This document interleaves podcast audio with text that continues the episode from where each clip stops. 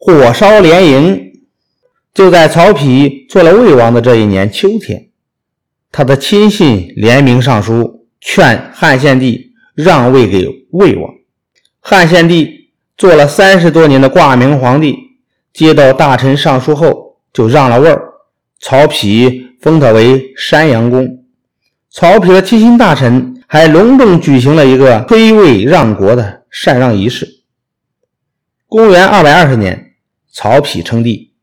建立了魏朝，这就是魏文帝。东汉王朝到此正式结束了。蜀汉得知曹丕称帝的消息后，大臣们便拥立刘备承继汉家帝位。公元二百二十一年，汉中王刘备正式在成都继皇帝位，这就是汉昭烈帝。由于孙权重用吕蒙，用计。袭取了荆州，杀了关羽，使得蜀汉和东吴的矛盾越来越激化。刘备继位之后，便调集七十五万大军，以弃关羽复仇为名，进攻东吴。刘备出兵前，张飞的部将叛变，杀了张飞，投奔东吴。刘备旧恨未报，又添新仇，报仇心切的他，命令大军急速前进。蜀军先锋吴班、冯雕很快攻占了巫县、秭归，东吴君臣吓得够呛，赶紧派使者向刘备求和，但刘备坚决不答应。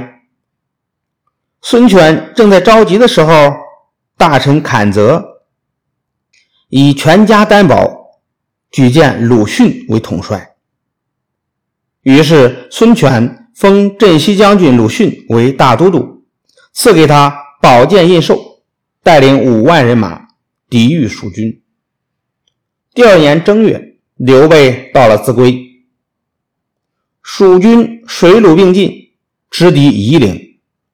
刘备率领主力进驻萧亭，他在长江南岸沿路扎下营寨，水军也弃舟登陆，从巫峡。到夷陵的六七百里山地上，蜀军一连设置了几十处兵营，声势非常浩大。鲁迅看到蜀军士气旺盛，又占据了有利的地形，很难攻打，就坚守不出。这时，东吴的安东中郎将孙桓被蜀军包围在夷道，派人向鲁迅求救。鲁迅手下的将领也纷纷要求。派兵救援。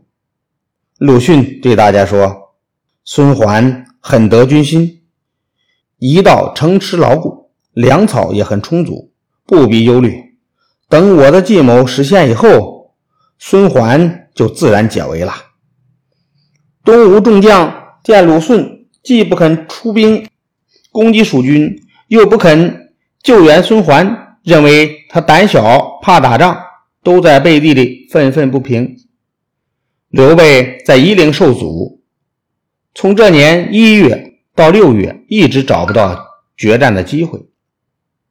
他为了引诱吴军出战，命令吴班带领几千人马到平地上扎营，摆出挑战的架势。事先在附近山谷中埋伏了八九千精兵，等候吴军。东吴众将以为机会来了，都想出击。